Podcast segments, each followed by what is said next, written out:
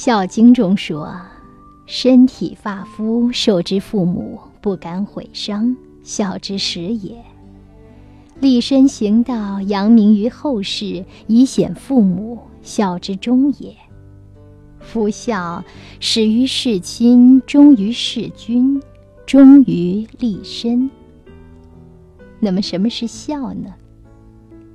儒家经典的解释很简单。”成书于汉代中国第一部字典《说文》解释道：“善事父母者，也就是要善待父母。如何善待父母？孟子在解释不孝时指出，不孝有三，无后为大。那么哪三条不孝？第一条，曲意顺从。”不指出父母的过错，让父母陷于不义，也就是让父母做不对的事。第二，家境贫穷，父母年老，自己不出去求仕进，以俸禄供养双亲。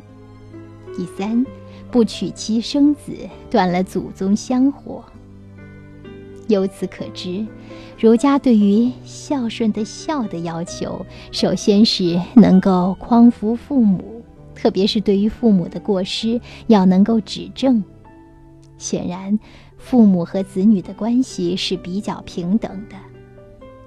孔子一贯主张权利和义务的对应，父母要慈爱，子女要孝，慈与孝是对应，而这种关系必须符合义的原则。其次是赡养父母，最后落在了传宗接代上。然而，到了后来，随着中国专制集权的加强，国家权力大幅度地渗透于家庭之内，法律支持家长建立绝对权威，所以把孝绝对化了，成为天下无不是之父母。也就是说，父母成为绝对正确的象征，子女晚辈必须绝对服从。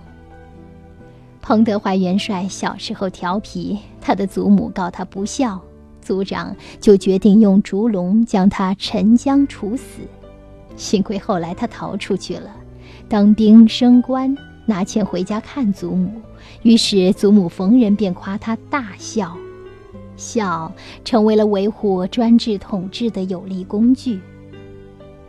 在今天，重新恢复专制主义的孝是错误的。但是，孔子提出的善待父母、敬老爱幼却是不能丢弃的，这是中华民族的传统美德。敬老爱幼，从小培养爱心和责任心，乃是做人之本。